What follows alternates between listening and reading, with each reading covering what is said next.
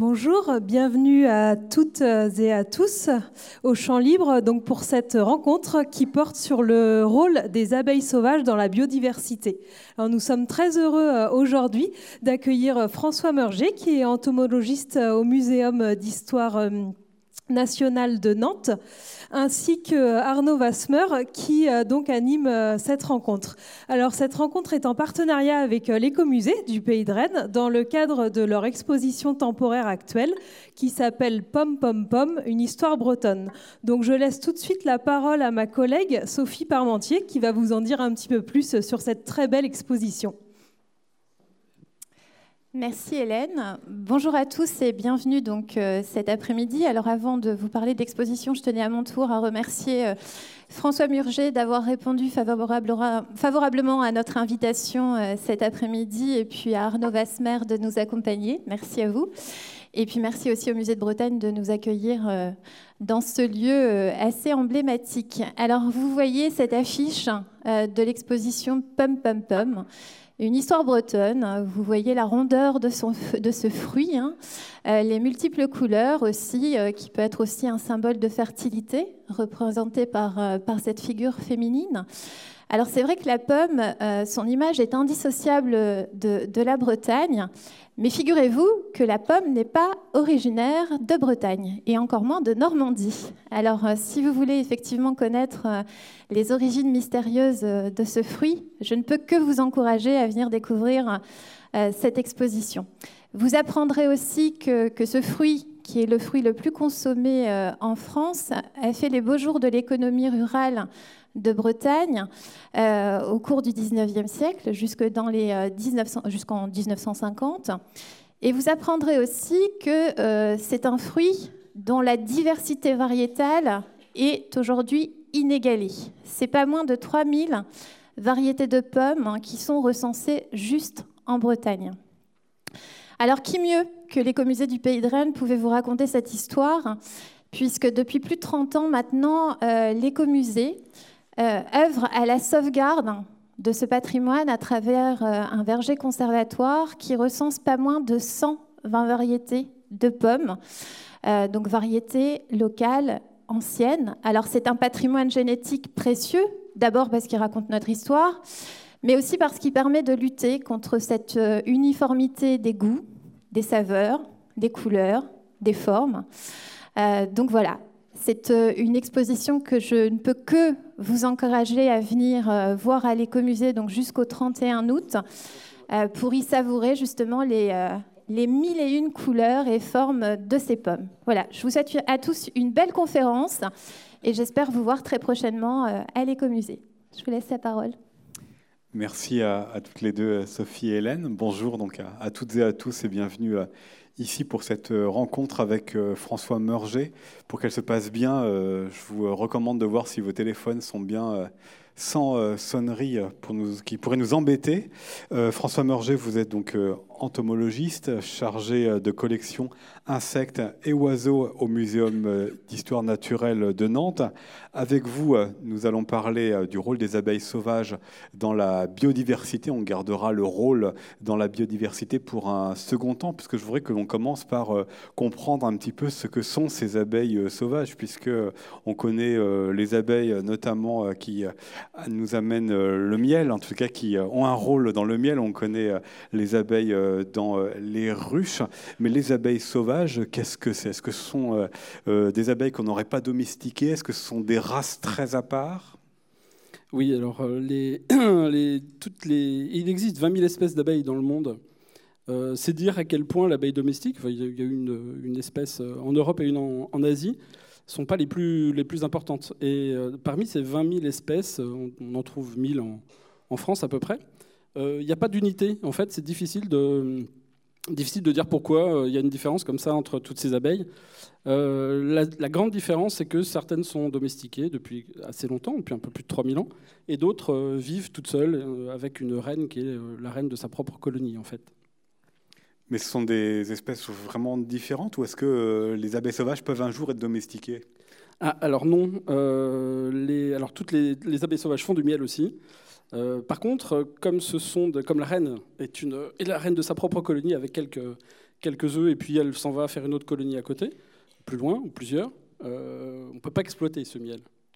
Et les conditions de vie de ces abeilles, qui très souvent sont terricoles ou cavicoles, donc elles nichent dans des cavités d'arbres ou de murs ou dans des terriers qu'elles creusent dans le sol, euh, rendraient vraiment très compliqué leur exploitation si jamais on pouvait le faire pour un rendement qui serait ridicule, puisqu'il y a quelques gouttes de miel dans une colonie d'abeilles sauvages. Quoi. Vous avez commencé à évoquer quelques lieux où est-ce qu'elles vivent. Est-ce que vous pouvez en dire un petit peu plus justement sur les variétés de, lieux où vivent ces abeilles sauvages et comment est-ce qu'elles vivent euh, dans ces lieux, puisque donc ce ne sont pas des, ruches, donc ce sont complètement d'autres systèmes de vie? Oui, alors la ruche d'ailleurs est un, c'est quelque chose qui n'existe pas naturellement. C'est des, maisons en bois qu'on a fabriquées pour contenir des colonies d'abeilles euh, qui sont maintenant devenues domestiques, qui étaient sauvages avant. Euh, et d'ailleurs, l'abeille domestique, initialement, pour ce qu'on en sait, puisque ça remonte à très loin, euh, nichait dans des, cavités d'arbres notamment ou autres. Et c'est le cas aussi des abeilles sauvages, donc, qui, euh, qui ont tendance à nicher dans plein de petits endroits. Alors il y a des abeilles qu'on dit eux sociales, qui se regroupent en bourgades. Elles ne font pas de ruches ni de colonies, mais elles creusent leur terrier dans les mêmes petits endroits. Très souvent, les abeilles sauvages ont besoin de petits micro-milieux il y a beaucoup d'espèces d'abeilles, vous l'avez peut-être déjà remarqué, qui nichent euh, dans les chemins sur lesquels passent régulièrement des tracteurs. Des abeilles qui ont besoin que le sol soit compacté pour pouvoir le creuser. Donc ça peut parfois être une colonie immense sur quelques centimètres carrés. Euh, d'autres creusent le bois, d'autres utilisent des galeries d'anciens insectes qui ont creusé le bois. D'autres creusent la terre dans les sols meubles, plus ou moins meubles, plus ou moins durs, plus ou moins humides. Et donc chaque, euh, chaque type de paysage, chaque type de milieu permet la nidification de telle ou telle espèce. C'est presque plus le, la structure de l'habitat qui détermine quelle espèce on va trouver dans un endroit que le type de fleurs qu'elles peuvent butiner.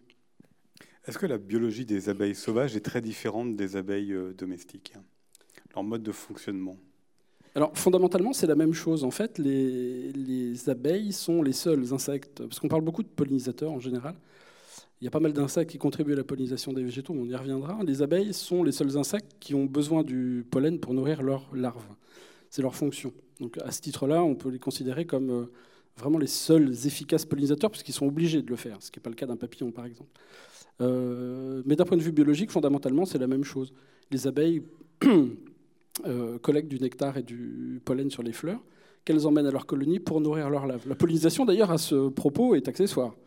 Ce n'est pas le principal de la vie d'une abeille. Ça, c'est concomitant à son évolution, qui date d'une centaine de millions d'années, où les plantes à fleurs se sont dit, tiens, pour se déplacer, ça serait bien qu'on utilise un, un élément pour faire passer notre pollen. Mais ce n'est pas sa fonction, la pollinisation. Sa fonction, c'est d'utiliser comme nourriture pour ses laves le pollen et le nectar des, fleurs. Fondamentalement, c'est la même chose que l'abeille domestique. Alors vous nous avez amené quelques photos, peut-être que c'est le moment de, regarder certaines variétés parce qu'on euh, comprend qu'il y a euh, plein d'espèces euh, très différentes et j'aimerais que vous nous en présentiez quelques-unes et que vous nous expliquiez comment est-ce qu'elles fonctionnent et notamment comment est-ce qu'elles fonctionnent avec certains types de fleurs. Est-ce que vous avez parlé tout à l'heure oui, un pointeur. Est-ce que, euh, avec euh, toutes ces variétés euh, d'abeilles sauvages, correspondent des variétés de plantes différentes ou est-ce qu'elles peuvent passer sur n'importe quelle plante? Oui, alors la plupart des espèces d'abeilles sauvages peuvent se nourrir un peu partout. Il y a quelques espèces qui sont inféodées à des plantes. on va le voir après. par contre, ce qu'on voit là sur les images que je vous ai amenées, je me retourne un petit peu pour vous montrer, pardon. Hein. Euh, y a voilà, à quoi peut ressembler une abeille euh, euh, parasite, par exemple. Et, oui, toutes les abeilles ne font pas leur petite colonie. Celle-ci, tout en haut à gauche, oui, c'est ça, est une abeille qui parasite les nids d'autres abeilles sauvages, notamment. Donc elle pond dans les cellules que la, femelle a donc préparées pour ses, ses œufs. Donc toutes, toutes, ne font, toutes ne vont pas butiner non plus. L'antidium à côté, c'est ce qu'on appelle les espèces cotonnières qui ont besoin de végétaux sur lesquels on peut collecter des fibres végétales, comme les stachys par exemple qu'on trouve beaucoup dans les jardins, les oreilles d'ours. Euh, les centris à côté, voilà. Vous voyez une, diversité. C'est ce que je disais tout à l'heure. Il n'y a pas moyen de donner des caractères généraux aux abeilles. Vous voyez qu'elles sont euh, sont toutes très différentes. Vous voyez l'abeille charpentière aussi, qui est une abeille. Souvent, on a tendance à l'oublier. Les bourdons sont des abeilles aussi. Ça, c'est des dénominations qui nous arrangent, mais il n'y a pas de réalité. Ce sont bien des abeilles au niveau de la biologie. Et puis, d'autres, encore plein. Voilà, c'est ce qui fait, ce qui rend aussi compliqué le, travail sur les, les, abeilles, parce que pour les identifier, bien que là j'ai choisi des photos qui soient tout à fait représentatives, malheureusement, c'est embêtant, mais pour les identifier correctement, on en est encore à devoir les capturer, les tuer et les ouvrir pour savoir à qui on a affaire. On n'a pas encore réussi à trouver le moyen de fabriquer les reconnaître. Oui, c'est ça. On ne peut pas les reconnaître comme ça, vu à part quelques espèces. Mais ça rend un peu les choses compliquées parce que, évidemment, c'est embêtant de les, de les tuer. Mais peut-être expliquez-nous, oui, deux, deux, espèces qui se ressemblent, qu'est-ce qui varierait profondément dans leur biologie qui fait qu'on ne les apparente pas à la même espèce Alors, c'est pas dans leur biologie que la, biologie c'est la même. Alors, si on peut... Euh, alors, je vais aller là, pardon. Pif pouf, voilà. Là, j'ai mis quatre, euh, quatre types d'abeilles qui sont liées à des modes de pollinisation. Vous connaissez l'abeille domestique avec les pelotes de pollen qu'elle colle sur ses pattes arrière. Ça, c'est l'image qu'on a très fréquemment, ce qui est le cas aussi sur certaines d'entre elles. Euh, la différence euh, notable avec les abeilles sauvages par rapport à l'abeille domestique, c'est les capacités de pollinisation qu'ont ces abeilles sauvages. Vous voyez le bourdon, euh, qui a bien des pelotes de pollen, mais qui a aussi du pollen partout sur sa toison. En fait, la toison d'un bourdon, c'est aussi un outil de récolte du pollen. L'avantage du pollen collecté par les poils du bourdon, c'est que ce pollen n'est pas aggloméré. Chaque grain de pollen est libre, ce qui fait que dès que l'envol du bourdon, dès, que le bourdon s'envole, euh, le pollen s'envole également et donc va polliniser indirectement toutes les autres fleurs, en plus du fait que lui va se poser sur une autre fleur. Euh, en haut à gauche, alors c'est un genre d'abeilles qu'on trouve en Europe aussi. Là, c'est une photo qui vient de, Guadeloupe, peu importe. Euh, mais voilà une abeille. Les mégachills sont spécialisés dans la pollinisation des fabacées, des pois, qui sont par ailleurs une ressource alimentaire importante dans pas mal de pays tropicaux. et vous voyez, je ne sais pas si vous voyez bien, si. J'ai mis une flèche. Euh, les organes de récolte de pollen sur cette espèce sont, chez les femelles, sous le ventre. C'est une brosse de poils. Il n'y a pas de récolte active de pollen chez cette espèce-là. En fait, c'est quand elle va chercher du nectar, on voit sa tête au fond de la fleur. Elle va chercher son nectar, mais son ventre se pose automatiquement sur les pistils de la fleur, ce qui fait qu'elle récolte du pollen. Par contre, c'est tout à fait passif. Euh, chez, les, euh, chez d'autres espèces d'abeilles en bas, à gauche, par exemple. Alors, je vous ai mis une photo au microscope électronique agrandi. Euh, donc voilà cette abeille avec ces espèces de bottes de majorette, une touffe de poils énorme qu'on appelle une scopa, par ailleurs. Euh, voilà encore euh, une méthode de récolte du, pollen avec des grains séparés. Ces poils sont fourchus, branchus, et collectent beaucoup de, beaucoup de pollen. et chez les centris, à côté, alors la particularité, c'est que ce sont des abeilles qui sont aussi spécialisées dans la collecte d'huiles florales, qui servent aussi de nourriture et qui servent aussi à la confection du nid. Je continue juste un peu pour vous dire que les abeilles ne collectent pas que du pollen et du nectar. En tout cas, l'abeille domestique, oui, principalement. La lui, on, lui, fournit en général, la fabrique, mais on lui fournit.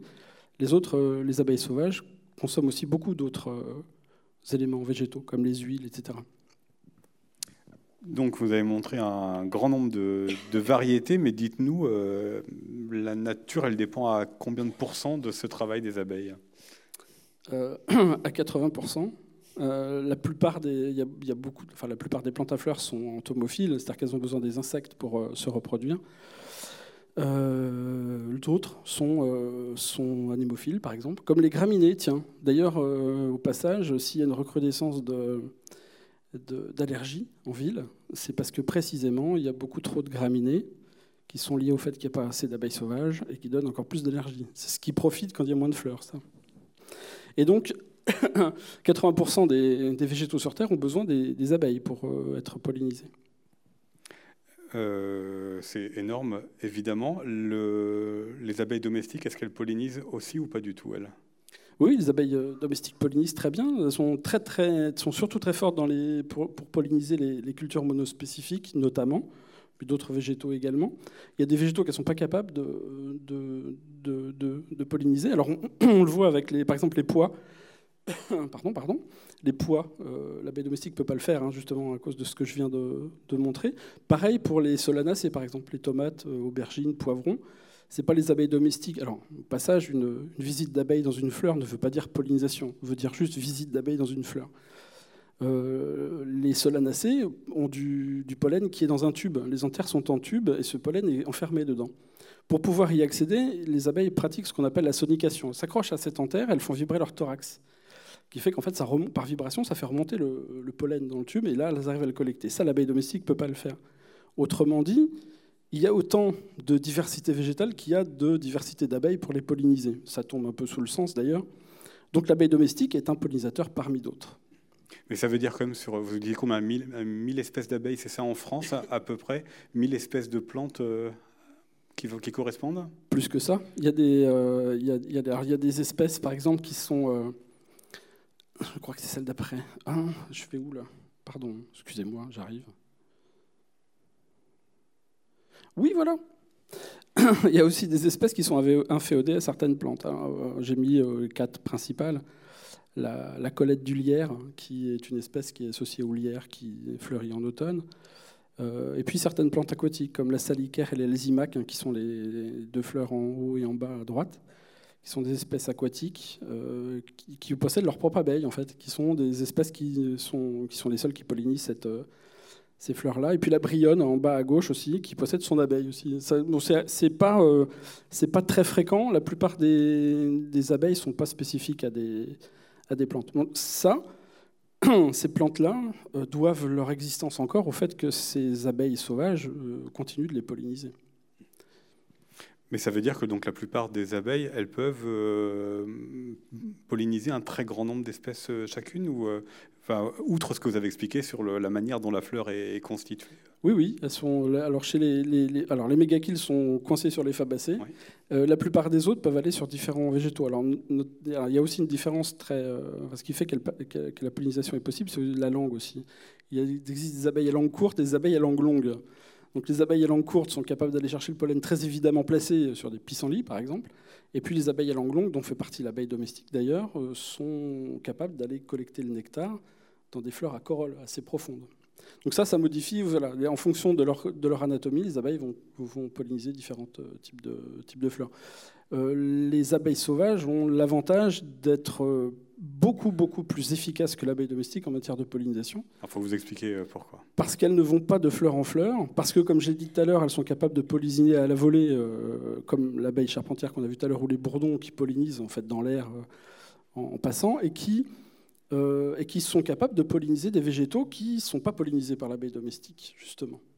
Donc l'abeille domestique est surtout, euh, c'est une abeille qui pollinise bien parce qu'elle est nombreuse, et parce que quand elle est lâchée dans un endroit où il y a pas la même espèce, mais une, dominance d'une espèce, peut polliniser assez efficacement.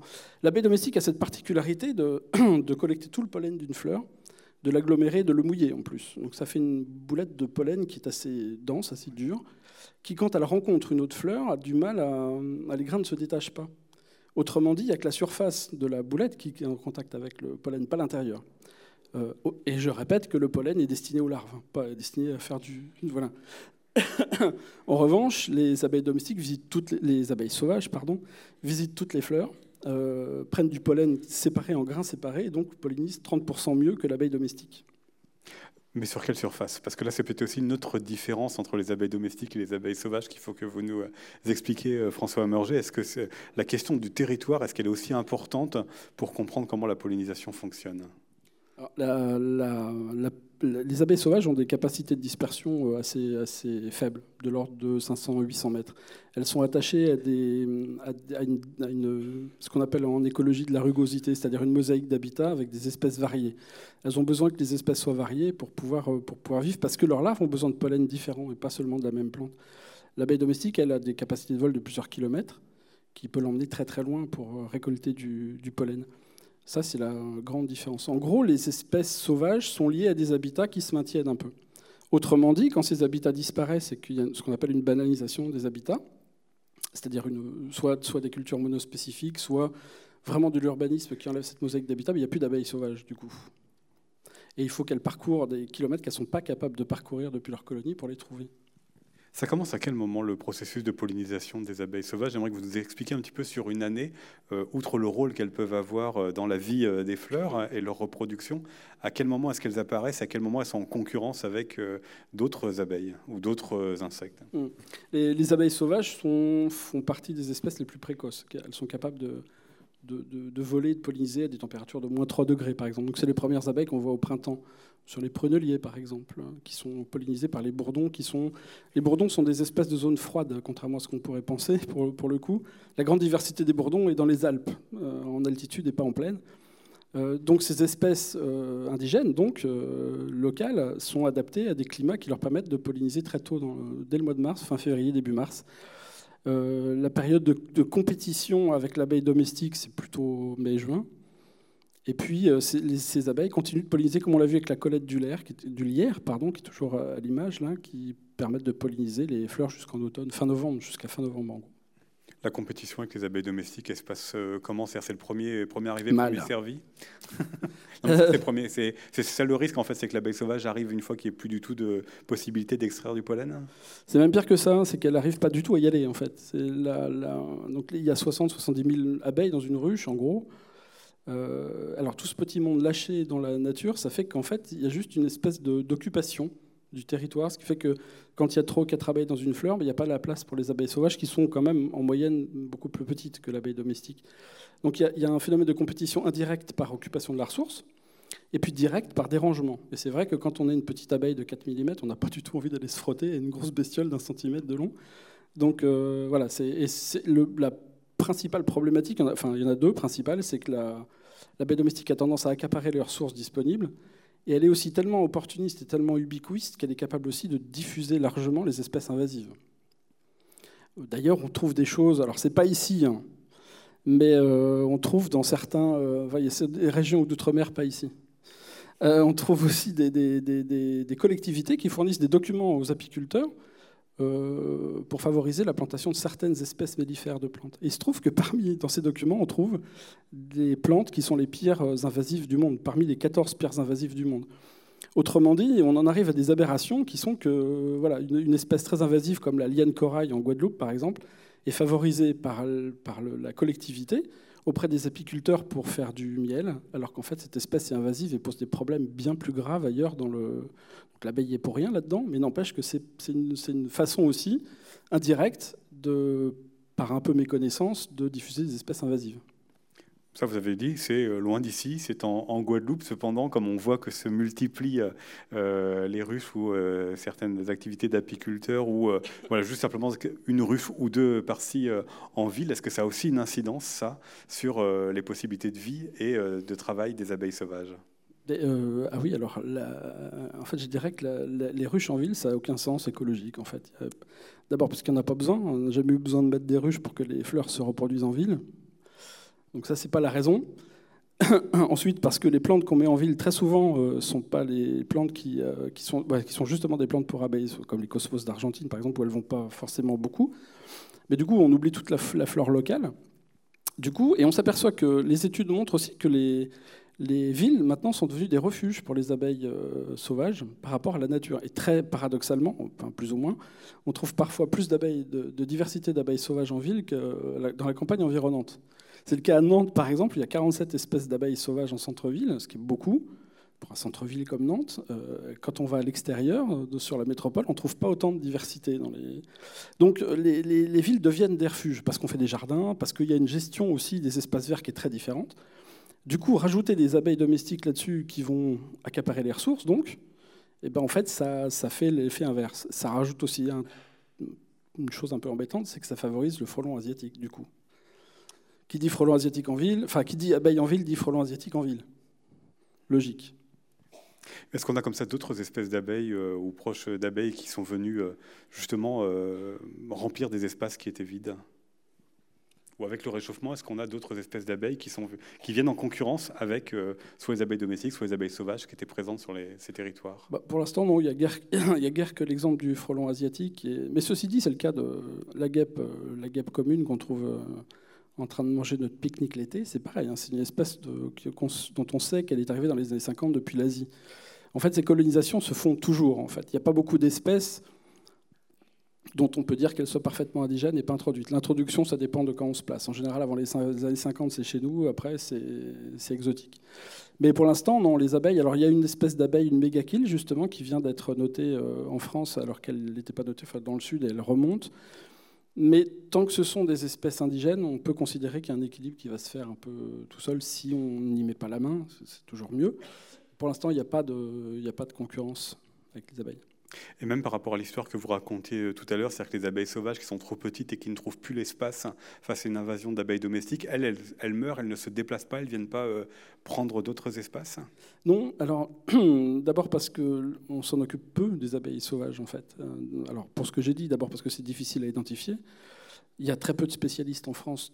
C'est le groupe en entomologie qui est le plus compliqué à déterminer. Donc ça n'arrange pas les choses.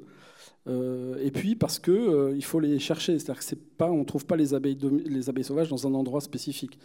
Il faut chercher des terriers un peu partout. Il faut se renseigner. On, est encore dans le. On, a, on, a, bien compris quels étaient leur, quel était leur intérêt dans la pollinisation. Par contre, ce qui ne suit pas, c'est la connaissance qu'on a de leur écologie fine. On n'est pas encore capable de faire ce qu'on fait avec d'autres espèces d'insectes, c'est-à-dire de pouvoir préserver certains habitats ou les restaurer. Ça, pour l'instant, on en est encore un peu à l'étude. Mais euh, en plus de la compétition directe avec l'abeille domestique, il faut rajouter au, sujet des abeilles sauvages une menace importante, c'est l'urbanisation, la, fragmentation des habitats, ce qui vaut pour toutes les espèces animales d'ailleurs. Mais du coup, il n'y a plus de nourriture, mais il n'y a plus d'habitat non plus. Ce qui fait qu'en fait, du coup, l'abeille domestique, l'abeille sauvage, les abeilles sauvages sont bien plus en danger que l'abeille domestique dont on s'occupe. Alors, elle est soumise à des, menaces euh, très sérieuses aussi, l'abeille domestique, il ne faut pas le négliger. Pour autant, euh, comme on s'en occupe, d'abord on le voit, on peut s'en rendre compte, on peut essayer de faire quelque chose, et puis il y a des financements là-dessus. En revanche, sur les abeilles sauvages, il n'y a pas de financement. Je cherche toujours, mais il n'y en a pas. Et puis, euh, et puis, et puis, comme il n'y a pas le même intérêt économique non plus, ben on, se, on, peine à essayer de les préserver. alors le paradoxe, c'est que tout à l'heure, vous avez cité quand même le chiffre de 85% des plantes qui dépendent des, abeilles sauvages. Ben c'est parce que ça fait euh, plus de 30 ans qu'on nous dit que c'est l'abeille domestique qui va faire polliniser tous les végétaux de la Terre et que c'est grâce à elle qu'on va se nourrir. Ce qui est en partie faux. C'est-à-dire que l'abeille domestique, il faut la considérer comme une euh, pollinisatrice avec les autres et d'ailleurs, maintenant, de plus en plus, on considère, les, scientifiques se mettent d'accord pour considérer que, pour qu'on soit bien au clair et qu'on puisse bien prendre les choses et les mesures surtout adéquates, il faudrait arriver à considérer que l'abeille domestique est ce qu'elle est, c'est-à-dire une espèce agricole, comme la vache, qu'on élève et euh, qui fournit un produit de consommation, des abeilles sauvages qui, elles, sont euh, des espèces qui concourent à la pollinisation des végétaux euh, sauvages et cultivés aussi, plus généralement. Est-ce qu'on est déjà capable de prendre euh, la mesure finalement des dégâts causés par la disparition des abeilles sauvages, par euh, en tous les cas l'écroulement du nombre de populations d'abeilles sauvages? Euh, pas encore, pas encore partout. On se rend compte, on se rend compte, pas, encore, pas encore tout à fait chez nous. Par contre, au Brésil, alors les, certaines abeilles sont spécialisées en la pollinisation des maracujas, des fruits de la passion. Euh, et ce sont les producteurs de, fruits de la passion au Brésil qui demandent aux apiculteurs d'arrêter de mettre des ruches partout, parce que justement les abeilles qui pollinisent bien cette fleur-là ne peuvent plus y aller, parce que euh, les abeilles domestiques euh, vont trop dans ces, dans ces fleurs-là, et pollinisent moins bien du coup. Donc ils sont aperçus qu'il y avait, dans les endroits où il n'y avait plus que de l'abeille domestique, où l'abeille domestique était en très grand nombre, la chute de production de fruits de la passion était de 20 à 30 alors que du coup, quand il n'y a pas d'abeilles domestiques, avec les, ces xylocopes, donc, qui sont comme les bourdons des espèces avec une très grande pilosité capable de prendre beaucoup de pollen, il y avait une, augmentation de 30%, puisque le pollen volait partout dans les, dans les, fleurs. Donc il y a aussi des pays maintenant qui demandent aux, apiculteurs d'arrêter de mettre des ruches partout, euh, surtout auprès des endroits qui sont, dans lesquels il y a des pesticides, parce que ce n'est pas forcément bon pour les abeilles non plus. Et voilà, Justement, sur la question des, pesticides, faisons un, aparté euh, là-dessus. Toute la, la, chimie que l'on utilise pour une partie de l'agriculture, elle a quelles euh, conséquences sur euh, la vie des abeilles sauvages? Bah, Ça les tue. les, les, insecticides sont des insecticides, donc ils tuent tout le monde. donc forcément, au bout d'un moment, ces, ces, produits sont ingérés, mais pas que, pas que les insecticides. Je reviens juste un petit peu sur l'apiculture en ville. J'ai fait analyser le miel de Nantes du département Euh, forcément, ça tombe sous le sens. Le plomb des voitures, l'essence et les métaux lourds, ça se dépose où Dans les fleurs du bord des trottoirs, qu'on fleurit au printemps avec des espèces pas locales. Euh, et donc ces métaux lourds se retrouvent où? Bah, Dans le miel. Donc en fait, on propose du miel urbain qui est souvent plus, euh, toxique, en fait, toute proportion gardée, que du miel qu'on pourrait trouver ailleurs, en fait. Donc il y a, voilà, un, effet comme ça qui n'est pas pas génial. Quels sont les, autres risques que rencontrent euh, les abeilles sauvages? Vous avez parlé donc de, la chimie, vous avez parlé euh, du grand nombre euh, d'abeilles domestiques, de l'urbanisation. Quels sont les, risques qu'il faudrait prendre en, compte pour restaurer une population d'abeilles sauvages suffisante? Par exemple, au lieu de créer des entreprises comme Osmia, par exemple, je ne dis pas de nom, pas de pub, qui maintenant dans les vergers, il s'agit de vergers, euh, dans les vergers, il y a une entreprise qui, a développé la possibilité, alors c'est très intéressant techniquement, c'est génial, euh, qui a développé la, vente ou la location, je ne sais pas comment on peut dire, d'abeilles pour polliniser les vergers. Donc au lieu de faire ça, avec une entreprise qui dit quand même, euh, les abeilles nous appartiennent, on les récupère après. Ah, voilà, ça c'est fait. Je l'ai dit tôt. du coup, au lieu de faire ça, on pourrait imaginer aussi euh, s'arranger pour qu'il y ait des habitats pour les abeilles sauvages, pour qu'on n'ait pas besoin justement de... ça, veut dire par exemple, au lieu de faire des vergers qui seraient débarrassés de tout, alors c'est ce qu'on fait souvent dans les vergers, débarrasser les vergers de toute herbe haute, de toute fleur, etc., ben justement les laisser. Euh, d'abord parce que certains, beaucoup de pommiers sont encore, sont encore de nos jours autostériles, donc il faut d'autres espèces à côté. Et puis, euh, cette diversité de végétation et de fleurs autour des vergers peut amener d'autres espèces qui vont contribuer, etc. etc. Donc, c'est quelque chose qui revient juste à donner de la rugosité. C'est-à-dire qu'il faut faire des mosaïques d'habitat. Mais dans son jardin, c'est pareil. Une pelouse complètement tondue, c'est très joli, mais alors il n'y a rien là-dedans. Il n'y a rien du tout. Euh, mais on a du mal à accepter qu'un endroit, qu'on laisse un mètre carré de sa pelouse avec de la terre nue. On n'aime pas. Pourtant, c'est ce qu'il faudrait ça donnerait un espace pour les abeilles. par exemple, au muséum, il m'arrive très souvent d'avoir des appels de, gens qui me disent J'ai des trous dans mon jardin des abeilles qui en sortent, j'ai peur pour mes enfants, vont mourir, qu'est-ce que je peux faire Comment les tuer? Alors, euh, Tout le monde ne peut pas être naturaliste, il n'y a pas de souci. En revanche, la solution, c'est pas de les tuer, justement. C'est commencer par montrer aux mômes à quoi ça ressemble. voilà, les abeilles, sachez que les, les abeilles sauvages piquent rarement quand même. Elles peuvent le faire, mais euh, elles le font parce qu'elles n'ont pas de colonies à défendre. En fait, euh, chez les petit aparté, chez les insectes, on pique pour défendre quelque chose, hein, comme nous. Hein. En fait, je prends toujours cet exemple, mais vous êtes dans la rue, euh, vous tapez pas sur les gens qui vous croisent, je pense. Par contre, si vous êtes avec votre gamin et qu'on commence à le chercher, vous allez taper, oui. Enfin, j'espère. Ça, bah, c'est ce que font les abeilles. C'est pas très différent, en fait. Il n'y a pas d'abeilles qui viennent nous piquer parce que voilà. Donc elles ne le font que dans certains cas. Or, les abeilles sauvages qui ont fait leur galerie, pondu leurs trois œufs et l'ont rebouché et sont partis n'ont rien à défendre. Tout ça se développe tout seul. Donc elles peuvent le faire, mais ne le font pas volontiers. Euh, j'en attrape des kilos d'abeilles et je me fais rarement, rarement piquer quand même. Je les tue pas toutes. Hein. Heureusement. D'ailleurs, est-ce qu'elles ont tous des systèmes de défense, les abeilles dont vous avez parlé? Non. Alors il y a des, abeilles qui, sont, exclusivement liées au milieu néotropical euh, dans les Amériques, qui sont la tribu des Méliponini, qui sont des abeilles sans dard. Donc le dard étant l'ovipositeur des insectes qui s'est transformé en organe pour injecter du venin. Chez ces, chez ces 70 espèces appartenant à cette tribu, il n'y a pas de dard fonctionnel. Ce sont aussi des abeilles euh, qui font des colonies et qui produisent du miel miel d'ailleurs euh, réputé, puisque c'est un miel qui contient euh, un peu plus de 30% d'eau par rapport à l'abeille domestique, beaucoup plus liquide, et donc beaucoup plus riche en, antibiotiques en fait, pour éviter la fermentation. C'est un miel qu'utilisaient déjà les Mayas d'ailleurs pour soigner la cataracte, ou un miel qui pourrait passer dans la pharmacopée traditionnelle plutôt que dans l'aliment. Et puisque vous parlez justement du fait qu'elles piquaient euh, pour se défendre en raison de la colonie. Ces abeilles sauvages, revenons peut-être un peu en, arrière sur la question dont elles, vivent, parce que vous dites, euh, voilà, elles vont creuser un, trou, elles pondent leurs trois œufs et puis après elles se font euh, la malle. Racontez-nous la vie sociale de ces abeilles, du coup, qui est très différente des abeilles domestiques qui vivent euh, ensemble. Non, non, pas, c'est des sociopathes. Il n'y a pas. Il a pas de. Il n'y a, pas toute vie commune. Non, alors, à part celles qui vivent en bourgade et qui partagent le même petit terrain pour faire leur nid, qui se rencontrent à la sortie de leur nid. Les autres, non, c'est vraiment euh, aléatoire. Donc, par contre, il faut qu'il y ait un terrain qui leur convienne. Il faut qu'il y ait la nourriture à côté.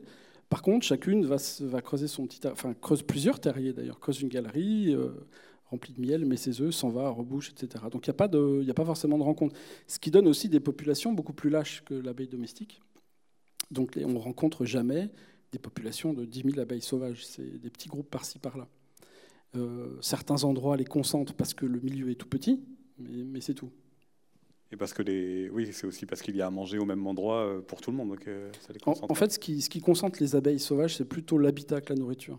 La nourriture, elles sont capables d'aller la chercher un peu, pas très très loin comme on l'a dit tout à l'heure, mais s'il n'y a pas l'habitat, il y a beau y avoir la nourriture.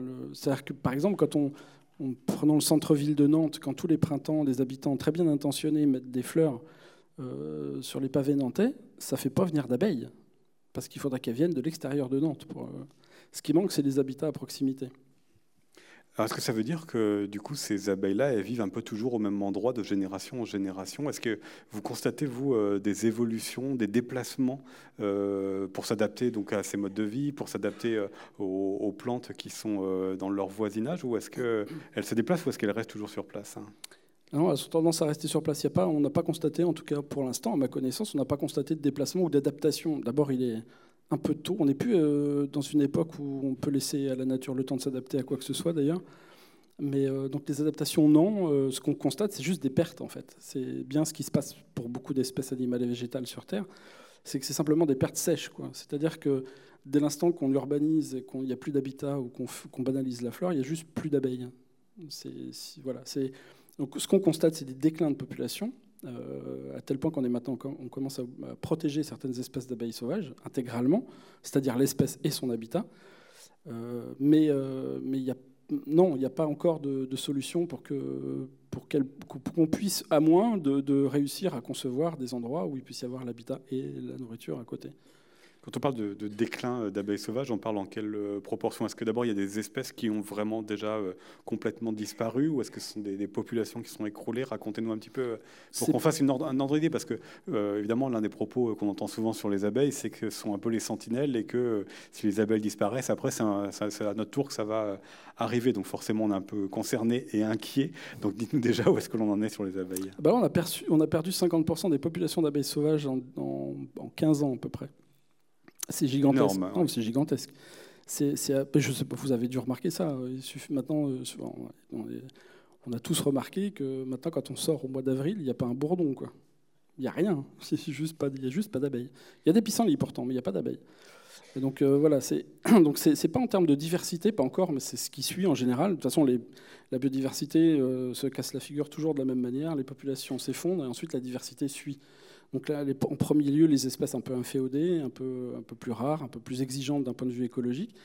Et puis ensuite, le reste. C'est quand on commence à plus voir de moineaux, par exemple, qu'on commence à s'inquiéter sur les oiseaux. Et, euh, là, ça va, être, ça va être pareil avec les abeilles sauvages. Donc, euh, donc 50% en 15 ans, ça continue. Euh, il n'y a pas moyen de faire autrement, à, moins de revoir complètement, et c'est bien ce qui est demandé, de revoir complètement l'usage des pesticides. C'est plus, plus de les arrêter, les pesticides c'est de ne pas en mettre maintenant, demain. C'est pas d'arrêter le CO2 en 2050, ça c'est nul, ça. Il faut l'arrêter maintenant, tout de suite, en fait. il faut quand même, il faut quand même passer à un autre mode d'action. Je crois qu'on n'est plus, et on est tous d'accord là-dessus, on n'est plus à l'époque où on peut se permettre de faire des, des grands débats sur comment il faudrait faire. Il faut juste le faire, en fait. Mais euh, là, il n'y a pas du tout d'espoir, euh, malgré tout, de euh, redonner une place aux abeilles, ou en tout cas de faire remonter les populations en préservant quelques territoires. Il faut changer partout ou c'est... Si, mais c'est maintenant. Ouais. C'est-à-dire que voilà, on est, on est dans les années 70, il fallait s'occuper de ça, quand on commençait à le dire, et que, et que personne n'écoutait. parce que ça paraissait lointain, parce que maintenant, c'est plus lointain du tout. Et si on ne le fait pas maintenant, on va, on va continuer de s'apercevoir que tout. Jusqu'au moment, ces moments de rupture où euh, on ne peut plus rien faire, justement. Donc, quand il y aura. Euh, là, on a perdu 50% des populations, c'est le cas pour les oiseaux aussi. Quand il y aura une baisse de diversité, c'est-à-dire qu'il y aura moins d'espèces pour polliniser une diversité végétale, bah, la, diversité végétale va s'en prendre un coup aussi. Euh, bah, si on veut qu'il nous reste que du colza, bah, faisons comme ça, hein. ça, va être, ça va être simple. C'est bon le colza, mais que des champs de colza, c'est monotone. Mais du coup, voilà, c'est, maintenant qu'il faut, euh, et ça, ça, passe par des choses tout à fait. Euh, je pense encore que, euh, pardon, mais c'est pas pas des mesures gouvernementales qu'il faut prendre. Hein. c'est à nous de faire ça. Alors, les mesures gouvernementales, c'est bien, mais on les attend, on s'épuise à essayer de les faire voter des choses. Mais par contre, on peut tout à fait agir dans son jardin pour les abeilles sauvages. Il y a maintenant ce qu'on appelle, enfin maintenant, ce qu'on appelait un peu avec condescendance, fut un temps, la nature ordinaire. C'est-à-dire, il y avait les parcs nationaux, les réserves, machin. Et puis, il y avait la nature ordinaire. Mais la nature ordinaire, c'est nous. Hein. C'est-à-dire que c'est euh, c'est ce que nous pouvons faire pour relier des habitats entre eux. C'est-à-dire que le jour où il restera deux parcs nationaux éloignés de 100 km, ça sera juste des eaux, quoi. C'est pas très intéressant. En revanche, on n'est pas obligé d'attendre que des mesures de préservation soient prises à l'échelle globale. On peut tout à fait le faire aussi. Des réseaux de jardins fonctionnent très bien. Un jardin qui accueille des abeilles fonctionne très bien. Tout ça, ça marche très bien et ça coûte pas grand-chose. Ça coûte d'ailleurs moins cher que l'entretien qu'on peut faire souvent. Ce qui marche pour les jardins, est-ce que ça peut marcher aussi pour euh, le monde agricole où là les terrains sont déjà beaucoup plus grands et il y a un besoin évidemment de plantes beaucoup plus important? Ah, ça, peut marcher si on arrête les pesticides, oui. C'est-à-dire que si on accepte que les récoltes ne soient pas les mêmes chaque année, si on accepte euh, qu'une partie de son champ soit bouffée par des sangliers, si on accepte un certain nombre de choses comme ça qu'on a du mal à accepter maintenant pour les rendements. Donc euh, voilà, il faut, faut, trouver un moyen, et on, on sait le faire. Euh, voilà, il faut, augmenter le bio, il faut augmenter les, les parcelles de, de, culture bio, il faut boycotter le pas bio, parce que c'est le jour où il sera, tout le monde en achètera qui sera moins cher, forcément. Il faut, voilà, faut faire des choses comme ça, et augmenter le, le nombre et la surface des habitats qui soient variés. Donc accepter de faire de l'agroforesterie, accepter de mettre trois arbres dans son champ de maïs, euh, un petit peu, et qui est quatre pieds de moins, euh, remettre les haies au lieu de les enlever pour rajouter trois rangs de maïs. Euh, voilà, c'est toutes ces choses-là qu'on peut commencer par faire. Et ça, c'est des mesures qui sont pas, qui font un peu de mal à l'économie, mais ça, c'est pas le pire. Mais ça veut dire quand même qu'on peut utiliser les abeilles et évidemment d'autres insectes en nombre suffisant pour avoir des rendements qui permettent à l'agriculteur de vivre et de produire suffisamment? Normalement, c'est fait pour. C'est-à-dire que dès l'instant qu'on a commencé à mettre les doigts là-dedans, on a fait que des bêtises, de toute façon. Ça, c'est vrai pour plein de choses. Donc, en fait, à faire une action, bah, on s'aperçoit qu'on a fait une bêtise, donc on, la répare par une autre connerie, en fait, en gros, et ainsi de suite. La nature, quand même, est assez bien faite. Je me demande encore comment on, s'est dit, tiens, alors qu'on euh, qu'on s'en serve pour se nourrir, ça, ne me paraît pas choquant. Par contre, qu'on essaye de faire l'apprenti sorcier à faire tout un tas de trucs, ça marche pas. Ça marche pas d'ailleurs. Donc il y a des choses tout à fait. Euh, oui, oui. S'il n'y a pas de pesticides déjà, s'il n'y avait pas de pesticides dans les cultures, ça serait déjà une grande chose. Si en plus on s'arrangeait pour que l'urbanisme euh, évite trop la fragmentation, qu'on puisse euh, favoriser des corridors de déplacement pour les animaux, ça serait aussi pas mal. Et dans ce cas-là, quel nouveau rôle pour ceux qui se servent des abeilles domestiques? Ben, euh, Le même, faire du miel. Euh, et concourir en, partie à 20% à la pollinisation des, végétaux. puisque vous disiez que voilà, parfois les abeilles sauvages ne trouvaient plus leur place en raison du nombre d'abeilles domestiques, et ma question était est-ce qu'il faut donc aussi avoir des actions sur le nombre d'abeilles domestiques? Alors ça, commence à, ça commence à poindre dans certains pays. Alors je, je, on est assez, on est assez, assez content d'ailleurs de voir qu'il y a une convergence sur l'idée de quotas en matière de ruchers parce qu'il y en a sur d'autres euh, il y en a eu ou il y en a sur d'autres produits agricoles. Mais pourquoi pas euh, J'étudie plus particulièrement la Guadeloupe au sujet des abeilles. Il y a euh, un peu plus de 4 millions d'abeilles qui se baladent en Guadeloupe. C'est une île de 1350 km. Il y, a, il, y a, il y a plus de population d'abeilles sauvages en fait. Il y a trop d'abeilles domestiques et les cheptels s'augmentent. il y a les apiculteurs amateurs aussi qui se, qui se rajoutent là-dessus. Euh, qui, pour des raisons ludiques ou euh, didactiques ou pour faire leur miel, euh, se mettent à mettre des ruches chez eux. Il y a ceux qui, croyant être de bonne foi et protéger l'environnement, mettent des ruches partout. donc du coup, ça fait beaucoup, beaucoup d'abeilles hein, qu'il faudrait, à mon avis, réserver aux apiculteurs. Et pas nous en mettre des, voilà, des, des, ruches en ville, il n'y a pas besoin. Des ruches dans nos jardins, il n'y a pas besoin non plus. C'est un métier, les apiculteurs s'occupent de ça, et je ne suis pas complètement sûr qu'il faut, euh, qu'il faut en rajouter euh, autant qu'on le fait. Vous êtes entendu là-dessus ou pas? Parce que pour l'instant, le mouvement est plutôt à euh, remettre des ruches ou mettre des ruches partout où c'est possible dans les villes. Bah, c'est parce que ça fait très longtemps qu'il y a un discours qui est maintenant, c'est presque du conditionnement, c'est qu'on est conditionné à, à, comprendre et à imaginer que l'abeille domestique est la garantie de la sauvegarde de la pollinisation dans le monde. Et c'est un discours qu'on a du mal. Et, ce changement est récent hein, de, paradigme là-dessus, suffisamment récent pour qu'il ait du mal à être intégré. Non, l'abeille domestique n'est pas la garante de la pollinisation des végétaux dans le monde, loin s'en faut. Elle est la garante de la production de miel, oui, euh, mais pas pas, en tout cas pas elle seule, et pas surtout euh, de, la, pollinisation des végétaux dans le monde. Elle y contribue, comme les autres abeilles, mais voilà, donc il euh, faudrait vraiment arriver à prendre l'abeille domestique pour ce qu'elle est, c'est-à-dire une espèce qui, par ailleurs, d'un point de vue biologique, a tellement été euh, sélectionnée qu'elle n'a plus d'existence biologique, attention, hein, biologique, euh, et qui est une espèce qui dépend maintenant de l'homme pour survivre.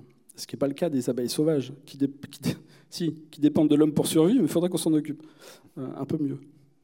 Oui, ça veut dire quand même que ces abeilles dont vous avez montré des images tout à l'heure, elles peuvent se débrouiller tant qu'il y a les plantes concernées qui peuvent les nourrir. Ah bah oui, oui, plantes et habitat, tout va bien. Mais elles ne peuvent pas s'adapter, elles ne peuvent pas aller chercher d'autres plantes. Euh, ah non, non, non, il faudrait des... Alors, la, la, la, concomitance, c'est marrant parce que c'est un... C'est quelque chose de magnifique. En plus, c'est la, seule coévolution plante-animale qu'on connaisse dans l'histoire de la Terre. Ça fait 100, 120 millions d'années qu'il y a une, une coévolution entre le développement des plantes à fleurs et le développement des abeilles. C'est la vache, l'œuf ou la poule. Euh, pour que les plantes à fleurs puissent se reproduire, il faut des abeilles et inversement. Et, voilà. Et du coup, euh, briser ce, truc-là, c'est vrai que c'est très très dangereux. Je propose de poursuivre avec euh, les questions du public ici présent pour prolonger la conversation sur le rôle des abeilles sauvages. Qui souhaite poser une première question On va vous apporter un, micro. Pardon, comme je n'ai pas averti euh, nos collègues qu'on allait déjà passer aux questions. Donc tout en, bas, au, troisième rang.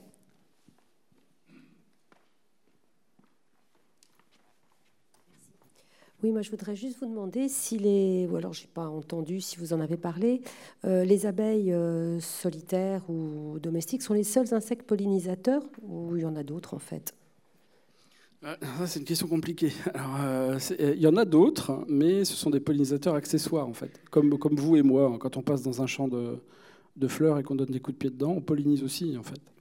Euh, il y a une partie des... C'est vraiment cette idée que, oui, il y a beaucoup d'insectes qui vont dans les fleurs et qui, accessoirement, un papillon sur sa trompe peut ramener du pollen et polliniser. Mais ce n'est pas sa fonction.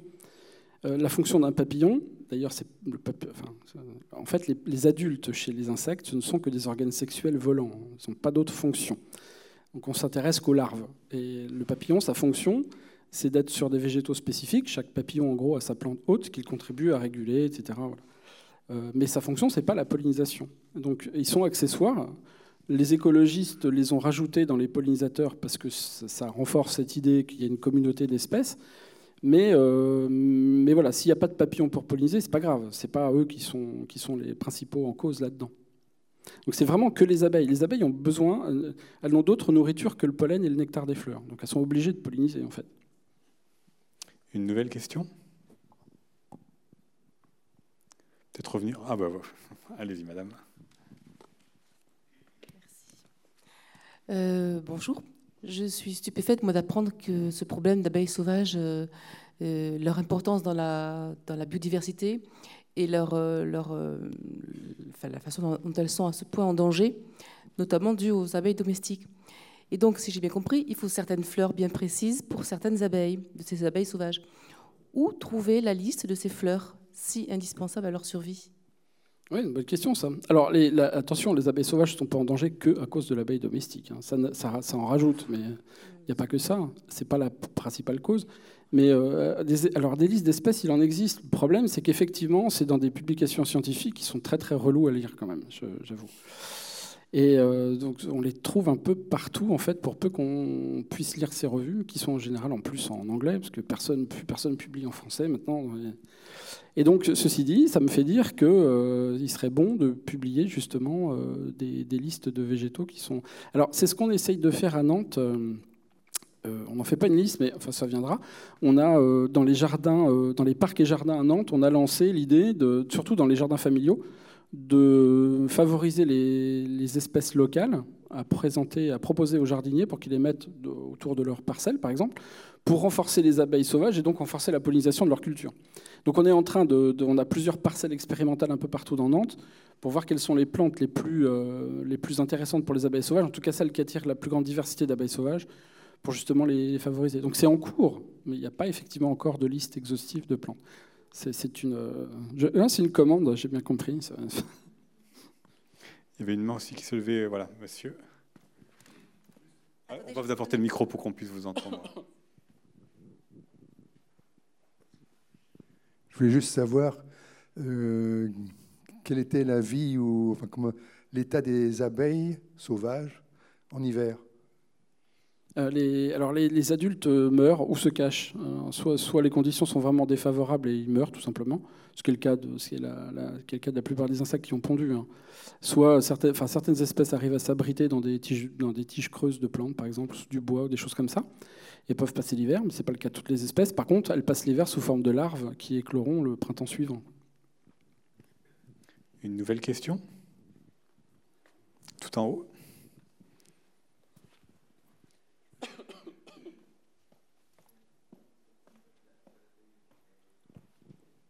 Bonjour. Les abeilles domestiques nous montrent un sexe ratio largement en faveur des femelles, avec des mâles qui, sont, euh, qui se reproduisent qu'une seule fois et qui sont non pollinisateurs. Qu'en est-il chez les abeilles sauvages? Euh, Pareil. Enfin, le sexe ratio est à peu près le même. Et les, euh, les... Alors, évidemment, chez les, chez les abeilles sauvages, c'est pareil, c'est la femelle qui collecte le pollen. mais au niveau, de la Alors, au niveau de la collecte de pollen, ça c'est toujours les femelles. Mais par contre, au niveau de la pollinisation, les, les mâles de ces espèces, par exemple les bourdons, euh, sont tout aussi velus que les femelles et du coup pollinisent autant, sans forcément ramener de pollen. C'est intéressant d'ailleurs votre question parce que ça permet d'insister sur le fait que si chez quelques espèces il n'y a que la femelle qui ramène du pollen et qui pollinise, chez d'autres il y a les deux sexes, pas pour les mêmes raisons, mais euh, effectivement un couple de bourdons pollinise mieux qu'un couple d'abeilles domestiques. Oui. Une autre question? Madame en haut?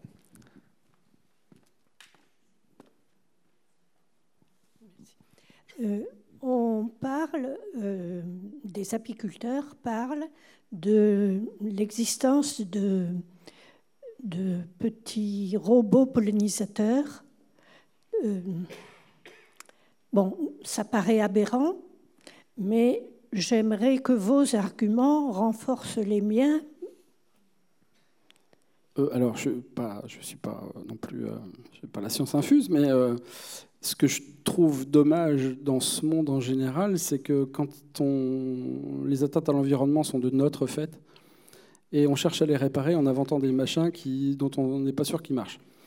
Je trouverais toujours déplorable, d'une manière générale, qu'au lieu d'abord d'écouter les gens qui étudient ça, pardon, mais forcément, il y a un moment, euh, c'est énervant, euh, et puis surtout de regarder autour de soi, parce qu'on habite tous ici, quand même, euh, sur cette planète, et du coup, euh, l'idée que la technologie pourrait remplacer toutes les conneries qu'on fait est quand même assez dérangeante. Et c'est pas le cas d'ailleurs. Et, euh, cette abeille robot, effectivement, est en cours. Elle, a été développée, elle a été testée. Euh, ça remplacera pas quand même un certain nombre de choses euh, qui relèvent de la, biologie des espèces, quoi, du coup. Mais voilà, moi, mon argument, enfin, c'est pas un argument, c'est une, idée, c'est que je comprendrai jamais pourquoi inventer des robots quand on peut simplement faire les choses beaucoup moins coûteuses, qui évidemment flatte, notre, flatte moins notre grande euh, magnificence technologique, mais qui serait plus efficace. Une autre question? Devant.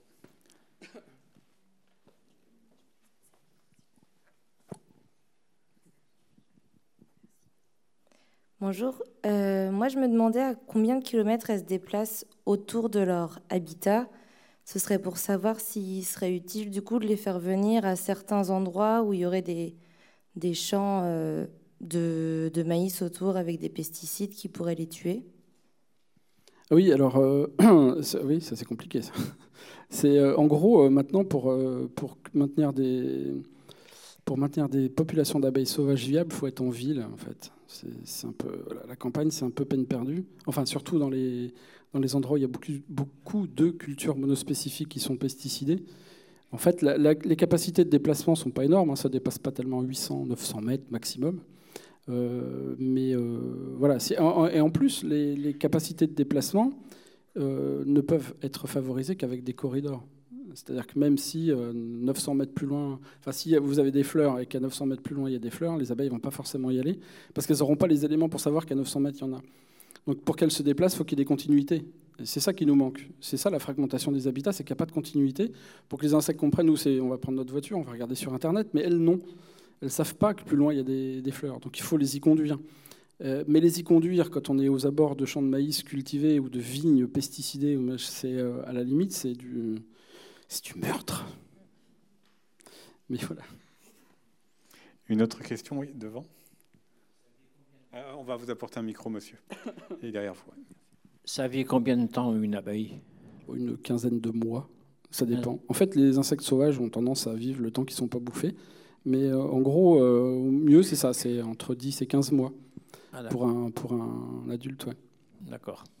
Et un bourdon, ça vit plus longtemps? Comment? Un bourdon, ça vit plus longtemps Alors, les... qu'est-ce qui vit? C'est la colonie ou l'individu En fait, les, les bourdons font des colonies aussi, comme l'abeille domestique, mais par contre, elles sont, pas, elles sont annuelles, elles ne sont pas pérennes. Donc oui, les générations succèdent, mais les individus, non, non, les bourdons, c'est à peu près pareil. hein. Alors, comme ils sont en colonie, ils ont tendance à vivre un tout petit peu plus longtemps, Oui. quelques mois de plus, mais c'est pas tellement plus. ouais. D'accord. Vous pouvez passer le micro devant, s'il vous plaît? Bonjour. Tout à l'heure, vous avez dit que euh, c'était l'abeille domestique qui amenait en ville le frelon asiatique. C'est bien ça? Ah, je ne l'ai pas dit comme ça, Non mais euh, c'est un résultat, oui, C'est un effectivement. résultat. Comme, Oui. Alors, si c'est vrai, euh, pourquoi cette information n'est pas médiatisée? Bah, parce que ce qui est médiatisé, c'est que le frelon asiatique mange les abeilles domestiques et c'est pas bien. Donc on va pas, on va pas vous dire en même temps que si on met des abeilles en ville, ça attire le frelon asiatique. Ça paraît logique. Or, en fait, oui, c'est, enfin, c'est pas que ça, ça, ça attire. Le frelon, enfin, le frelon a pas de jaune. hein. Le frelon asiatique, c'est pas bien de dire ça. Parce que ça fait un peu coronavirus. Donc c'est bien de l'appeler par son nom en fait. Et son nom, c'est le frelon à pattes jaunes. C'est quand même moins euh, humainement, c'est moins embêtant que asiatique. Ça c'est fait. Euh, donc le frelon à pattes jaunes, oui, effectivement, il est comme tout le monde. Il est flemmard, donc il mange ce qui est le plus facile à manger. Donc le frelon, euh, j'allais dire, le à pattes jaunes euh, est capable de manger à peu près tout et n'importe quoi, comme insecte, hein, pas que les abeilles d'ailleurs. C'est pas il, consomme aussi des abeilles sauvages, mais par contre, il faut leur courir après. C'est plus compliqué que de se mettre devant une colonie d'abeilles. Donc sa, proie, c'est pas voilà, faut pas non plus le frelon à pattes jaunes mange les abeilles, les abeilles domestiques, c'est affreux. Oui, c'est affreux pour les apiculteurs, mais euh, c'est parce que c'est facile à faire. Euh, après, euh, si on met des, des ruches en ville, forcément, le- les frelons à pattes jaunes qui se baladent et qui s'installent en ville euh, vont avoir tendance à se mettre près des ruches. Si, en revanche, il n'y avait pas de ruches d'abeilles domestiques en ville, les frelons à pattes jaunes iraient se balader un peu partout. D'ailleurs, on entend moins parler de frelons à pattes jaunes à la campagne qu'en ville, curieusement. Merci. Une autre question? Alors, ouais, tout en haut, tout en haut à gauche. Vous pouvez relever la main, s'il vous plaît. Merci.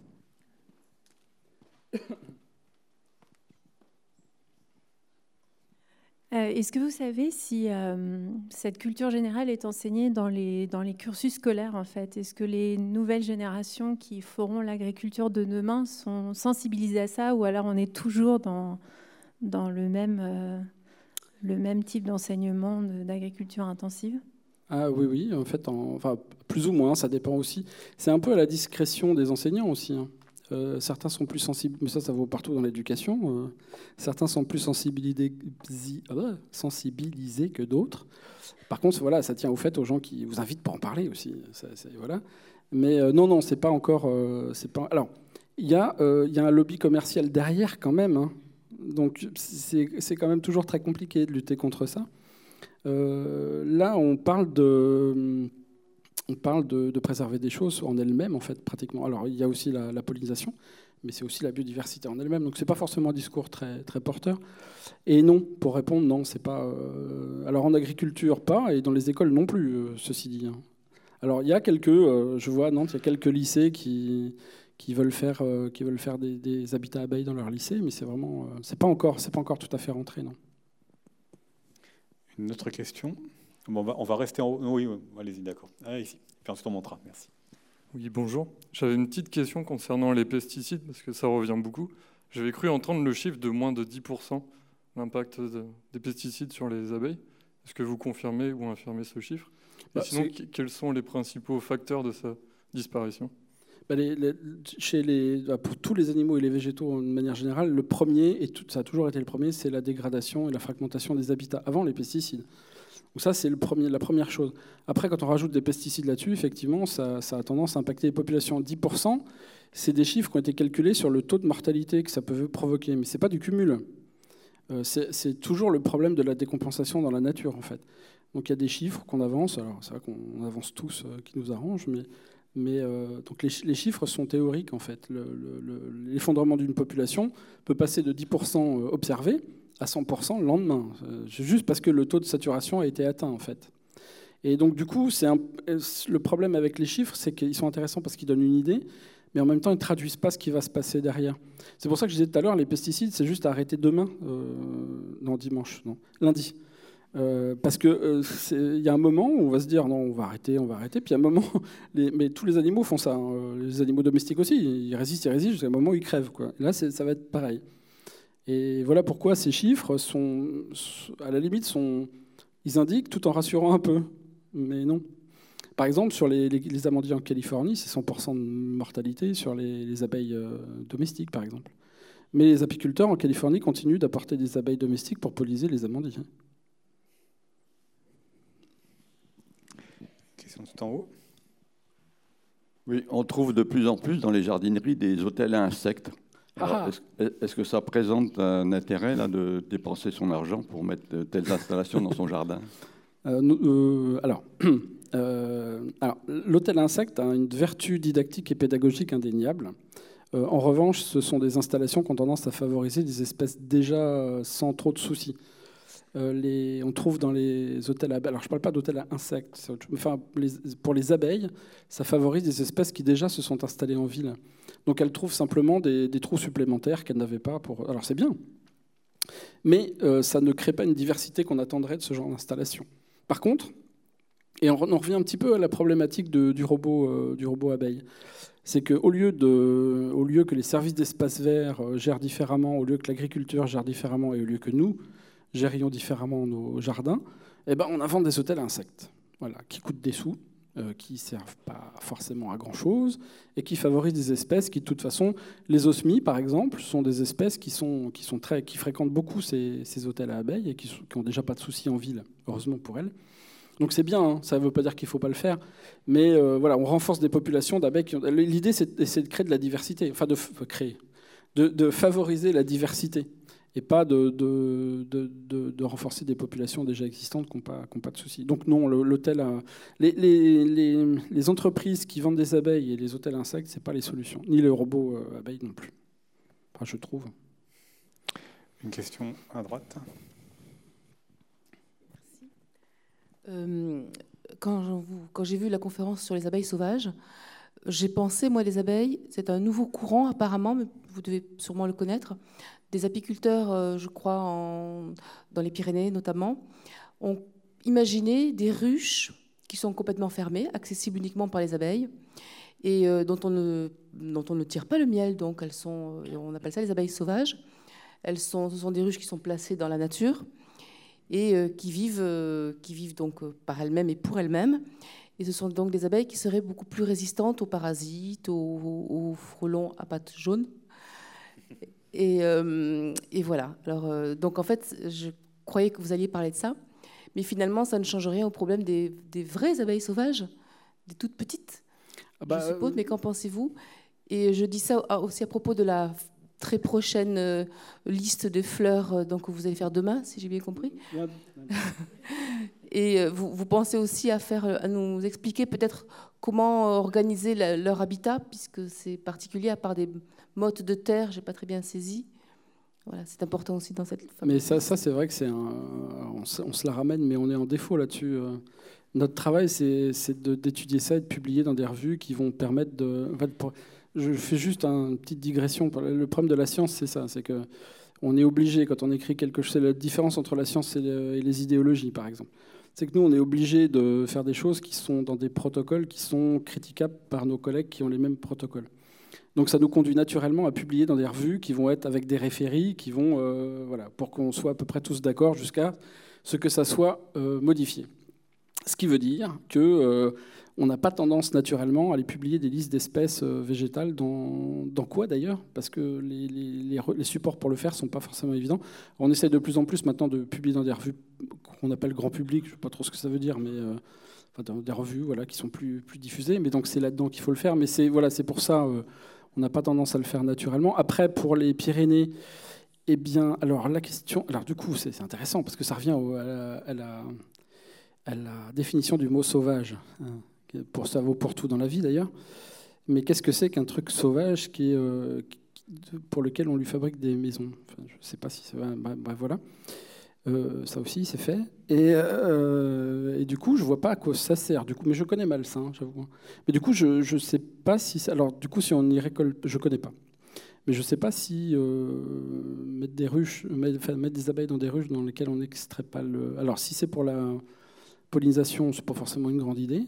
Et si c'est pas pour prendre le miel, c'est pas une grande idée non plus. Il vaut mieux, à mon avis, avoir des ruches qu'on exploite raisonnablement que des ruches comme ça, avec des abeilles qui sont euh, semi-élevées, euh, dont on ne prend pas le miel. Voilà, voilà. Et peut-être pour compléter sur la, la, question de Madame, qui était de revenir sur les habitats, comment ça fonctionnait oui, vraiment. Exact. Oui, euh, les habitats, c'est. En fait, il n'y a, a, pas grand-chose à faire. Hein. C'est pas, ce qui est génial avec l'écologie, c'est que ça coûte rien en vrai. Ça aussi, c'est fait. Euh, du, coup, il suffit dans un jardin d'accepter que tout ne soit pas au carré, en fait. Donc, d'essayer de, diversifier les, espèces végétales en privilégiant, en les espèces locales. Du coup, ça pousse bien. Il n'y a pas besoin de faire beaucoup d'entretien. C'est parfait. Euh, les abeilles euh, les abeilles indigènes sont adaptées à une flore indigène, donc il n'y a pas de souci. Euh, et puis de laisser de la rugosité, c'est-à-dire que oui, dans un jardin, euh, balancer un tas de sable dans un coin, euh, trois bûches, ça, ça, fait, la job, comme on dit. Mais voilà, alors effectivement, ça va à l'encontre de nos critères esthétiques des jardins, qu'on aime bien voir dégagés, etc. Ça veut dire aussi ne pas tondre tout son jardin, ou ne pas tondre à ras, laisser pousser un peu les... Voilà, il faut accepter d'avoir des pissenlits dans son jardin. Et puis on peut même manger les feuilles, c'est hyper bon. Donc, voilà. Euh, mais c'est ça, en fait, quand on fait ça, où est-ce qu'on la cherche, la biodiversité, en fait, à l'extérieur? C'est quand même très paradoxal de voir que on est beaucoup à vouloir de la biodiversité, mais pas chez nous, par contre. Pas en ville, pas chez nous. Donc, euh, je vois ça très, enfin, très quotidiennement au muséum. J'ai des demandes de détermination tous les jours euh, de gens qui se disent envahis par les insectes. Mais c'est nous qui les envahissons, les insectes. Enfin voilà, quoi. on a une maison. Donc, D'abord, il serait bon de les connaître avant de leur écraser la, figure quand même, c'est vivant aussi. Ça revient aussi à ce choix. Donc on va caresser son chat mais écraser une araignée, je ne vois pas trop la différence, pardon, hein, excusez-moi, pour les catalogues. Mais euh, c'est des vies, tout ça. Et euh, tout ça, ça fonctionne en soi-même aussi. Et c'est toujours dommage, je vois qu'on euh, ne se fend pas forcément toujours d'une connaissance sur... On, croit être piqué, on croit être mordu par des araignées, c'est pratiquement jamais le cas, enfin, etc., etc., etc. Et du coup, bah, dans un jardin, bah, il n'y a, a, rien de plus facile que de laisser faire un jardin pour voir ce qui y fonctionne. Plutôt que de s'énerver, aller chez Truffaut acheter du, terreau hors de prix qui vient de Nouvelle-Zélande, dans lequel il y a des vers plats qui envahissent partout tout le monde, faire son compost, enfin, il y a des trucs tout bêtes, qu'on sait tous en plus, ce pas, pas des choses nouvelles, qui permettent justement de créer cette diversité. Et cette diversité en réseau, même à des petites échelles, et, tant mieux si c'est à des petites échelles, d'un village, d'un quartier, bah, ça concourt à de la diversité et à de l'échange en plus. Et de l'échange humain aussi. Parce qu'on n'est plus non plus à une époque où on peut dissocier les problèmes environnementaux des problèmes sociaux. Bon, on l'a tous compris, je crois. C'est pas nouveau, mais, euh, du coup, créer ces, passerelles, c'est créer des passerelles aussi avec les gens. C'est pourquoi tu as des abeilles dans ton jardin, pas moi, comment tu fais? Tiens, tu as cette espèce, pas moi, etc. Puis tout ça, bah, ça se. Et ça, il n'y a pas besoin d'attendre les autres pour faire ça. Ça aussi, j'ai dit tout. Une autre question? Tout en haut à droite.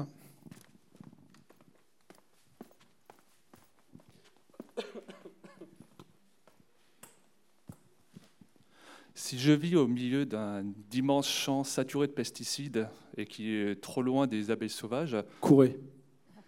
Pardon? Oui, si j'ai pas le choix. Comment je fais pour en importer ou pour les faire venir On ne peut pas acheter des larves pour coloniser notre terrain? Si, si, c'est ce que fait l'entreprise Osmia. En fait, ils vendent des boîtes de, de, de, co enfin de pas de cocons, de, de, oui, si, de cocons d'abeilles. Euh, c'est dans des boîtes, on les met dans son verger ou dans son terrain, et puis une fois que ça éclot, euh, on s'imagine qu'elles vont rester pollinisées. Mais euh, c'est ce qu'on disait tout à l'heure, faire venir des abeilles dans un endroit pesticidé, c'est juste les tuer en fait. Il faut juste arrêter de mettre des pesticides en fait. Alors il y a eu ça beaucoup en France, hein. c'est peut-être moins le cas maintenant, mais il y a eu aussi beaucoup d'apiculteurs qui disposaient des ruches autour des grandes monocultures qui par ailleurs étaient pesticidées, pour s'étonner de voir leurs abeilles mourir aussi après. quoi. Donc oui, euh, c'est pas forcément c'est pas forcément non, il n'y a pas a pas vraiment de solution. Les faire venir, c'est compliqué. Elles, sont là en fait. Il faut juste que il n'y a pas comment comment dire, il a pas forcément besoin de les faire venir. Il faut juste euh, faire en sorte qu'elles puissent euh, être là sans être obligées d'en partir en fait. C'est pas les faire venir qu'il faut, c'est les empêcher de partir en fait. Une autre question? À droite.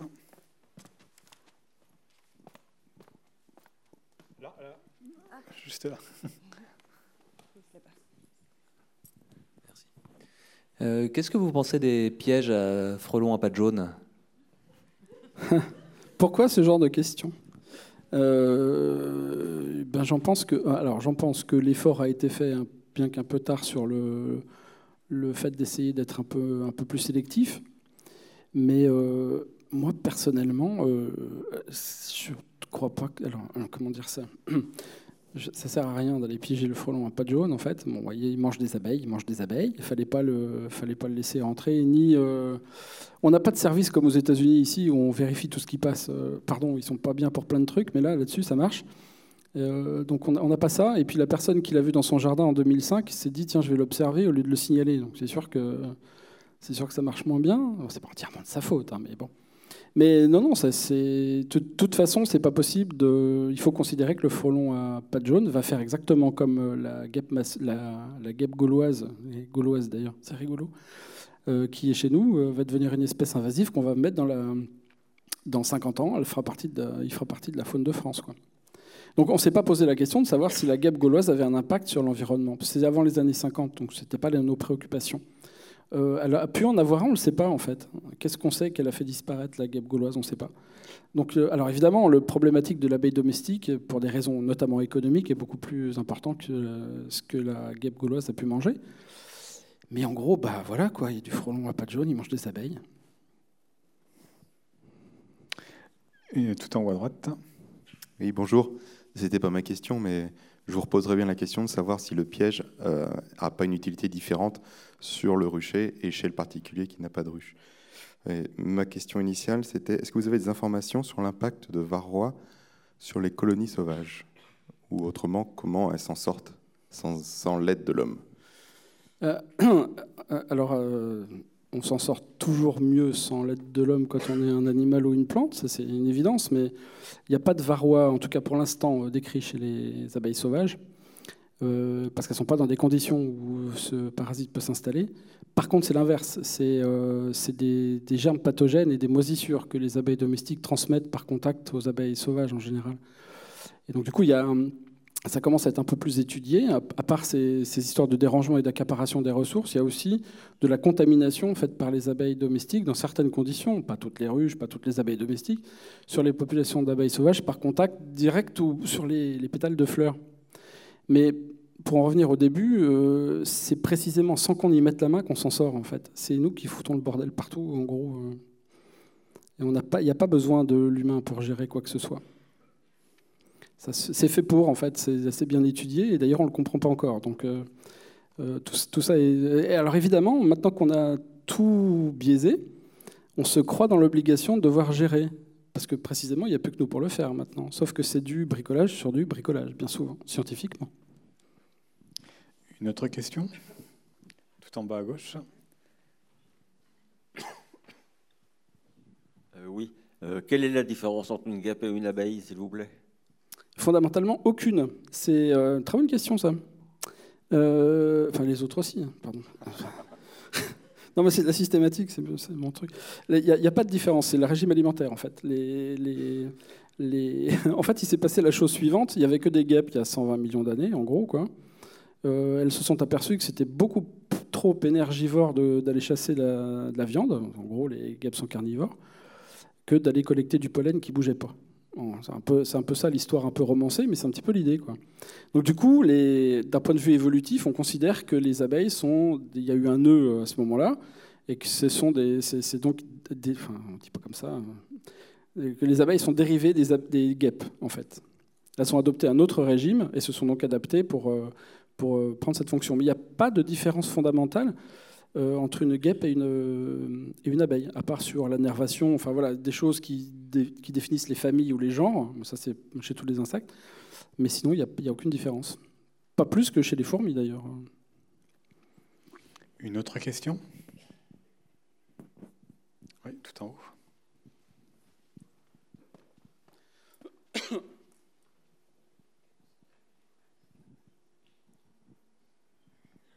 J'avais deux questions. Bonjour.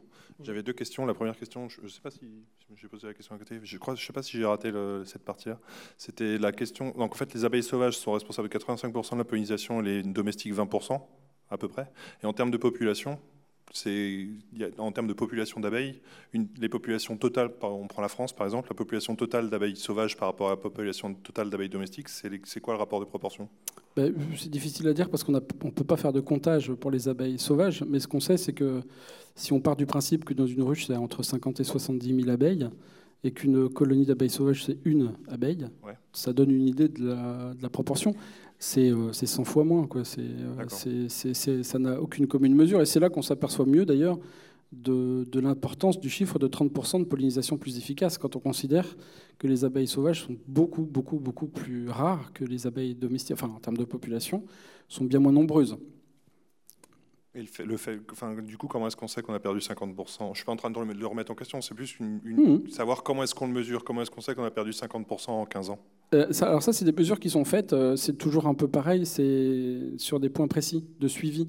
Donc ça donne pas une idée de la, enfin ça donne une bonne idée justement. On peut pas, on peut pas le faire autrement. On peut pas passer nos journées. Si, mais il faudrait qu'on nous paye. Mais on peut pas passer nos journées à les compter les abeilles partout. Mais par contre, dans les endroits où les abeilles sauvages, les populations sont suivies depuis 10, 15, 20 ans, puisqu'on prend ces pas de temps pour être à peu près sûr de ce qu'on dit, on voit que ça a baissé de, de 50%. Alors, ça a baissé de 50% en termes d'habitat, en termes de disponibilité d'habitat, ressources alimentaires, etc. Mais donc, c'est sur des. Alors, on pourrait dire, oui, en grattant un peu, on pourrait dire, oui, mais alors entre vos deux sites, euh, du coup, ça se trouve, il y a un champ de fleurs qui s'est installé. Mais c'est des, des tendances. Donc, on ne peut utiliser que des tendances euh, et pas forcément des chiffres précis.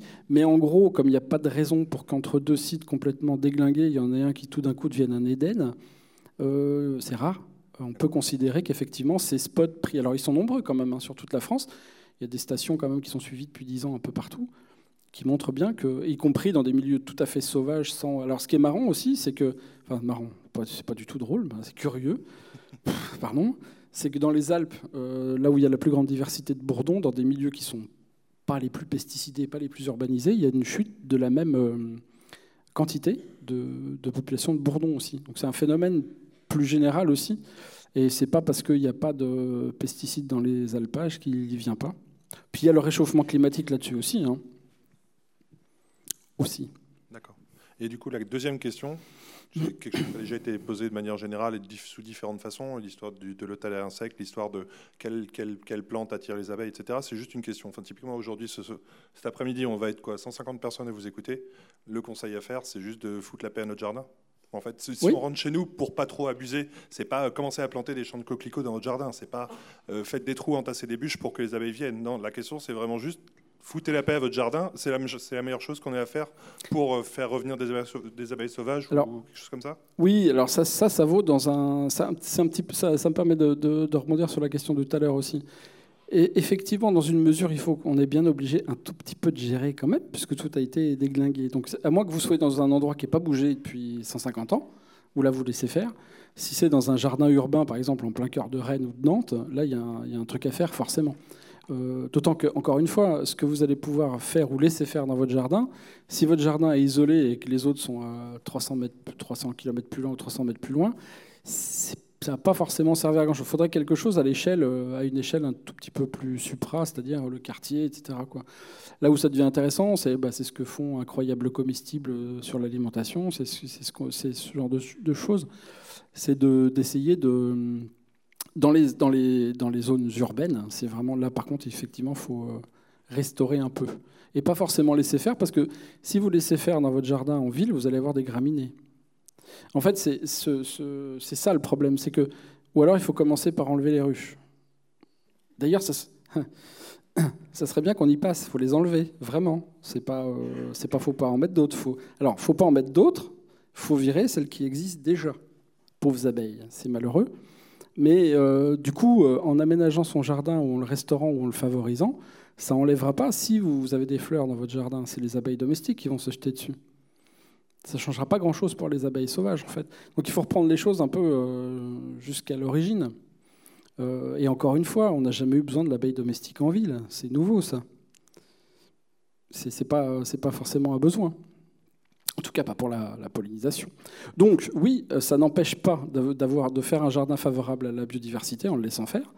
Mais il ne faut pas non plus s'attendre, si d'autres mesures ne sont pas prises, à ce qu'il se passe grand-chose non plus dans des endroits périurbains ou à la campagne, c'est complètement différent, par contre.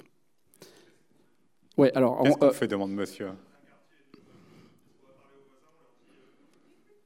Ouais. Ouais. Non, mais c'est ça. Hein. C'est ça qu'on fait. Le problème, c'est que, alors, euh, allez, euh, bah, par exemple, je vous livre un point de la politique biodiversité du programme prochain municipal de Nantes. Le point 61, c'est favoriser l'abeille domestique en ville. Eh, je suis au musée, pas très loin de la mairie. C'est bon, quoi. Donc non, c'est pas, euh, c'est effectivement, euh, c'est effectivement que chacun d'entre nous, c'est nous qui mangeons, c'est nous qui, je vais le dire, c'est nous qui pouvons, c'est nous qui avons le pouvoir, hein, pardon. Mais euh, il n'y a pas besoin d'attendre qu'ils le fassent, hein, on peut le faire nous-mêmes. Il suffit simplement que tout le monde prenne conscience qu'une partie de notre alimentation, une grande partie de notre quête de vie aussi, et de ce qu'on va transmettre à nos gamins, ça dépend de nous et pas euh, du maire qui cède à des, à des intérêts économiques ou des machins comme ça. Pardon, je suis en train de faire de la politique. Mais les enjeux, pardon, les enjeux environnementaux nécessitent ça maintenant. C'est-à-dire que, et on a encore cette possibilité chez nous de faire à peu près ce qu'on veut quand même. Euh, pour l'instant. Et donc, euh, voilà, c'est quelque chose à faire. Euh, là, du coup, on peut, on peut revenir vers du commun, pas du communautarisme, non, c'est de la du oh merde, collectivisme, de l'entraide. De voilà, c'est des choses qui. Le, ce que font Incroyable Comestible, c'est très bien, par exemple. C'est d'essayer de, de, de, favoriser en ville des endroits où les gens viennent chercher à manger parce qu'on les fait pousser un peu partout. Voilà. Mais ça fait venir des abeilles en plus. Par exemple. Madame, à nouveau. Euh, oui, on, peut aussi, euh, pas uniquement parler à son voisin, mais alors c'est peut-être plus, plus évident dans les villages autour de Rennes, par exemple, ou plus loin, bien sûr. Mais euh, souvent maintenant, les, mairies poussent et incitent à, la création de jardins partagés.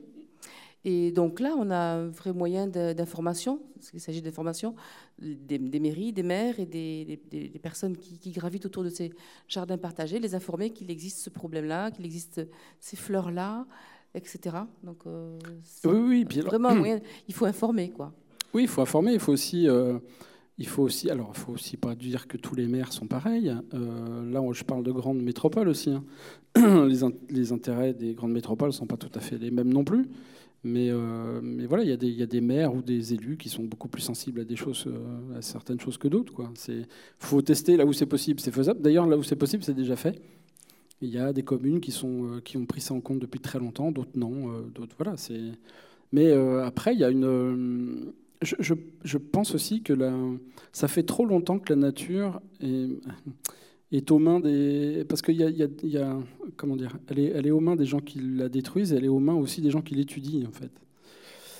c'est-à-dire qu'en fait, tout ça, ce débat, parce que là, ce dont on parle aujourd'hui, c'est, c'est une question de science et de société, ça qui reste dans une sphère, euh, quand je vois que les gens euh, me disent euh, comment ça se fait, on ne savait pas tout ça, on nous dit pas, bah, tu m'étonnes. Mais du coup, c'est dommage que ces questions-là restent dans une sphère de bagarre entre apiculteurs, naturalistes, machin, etc. Moi, je pense aussi que chacun, en ayant toutes les informations, peut décider en toute conscience de ce qu'il veut faire. On peut mettre une ruche dans son jardin si on veut faire son miel, mais pas si on veut favoriser la biodiversité. Voilà, c'est du coup, euh, là-dedans, on fait, on fait ce qu'on veut. Et c'est parce qu'on parce qu'on aura toutes ces informations qu'on pourra choisir en conscience ce qu'on fait. Une autre question? Eh bien, c'était la dernière. Un grand merci à, vous, euh, François Murger, d'être venu euh, nous parler du rôle des abeilles sauvages. Merci beaucoup à vous et bon week-end.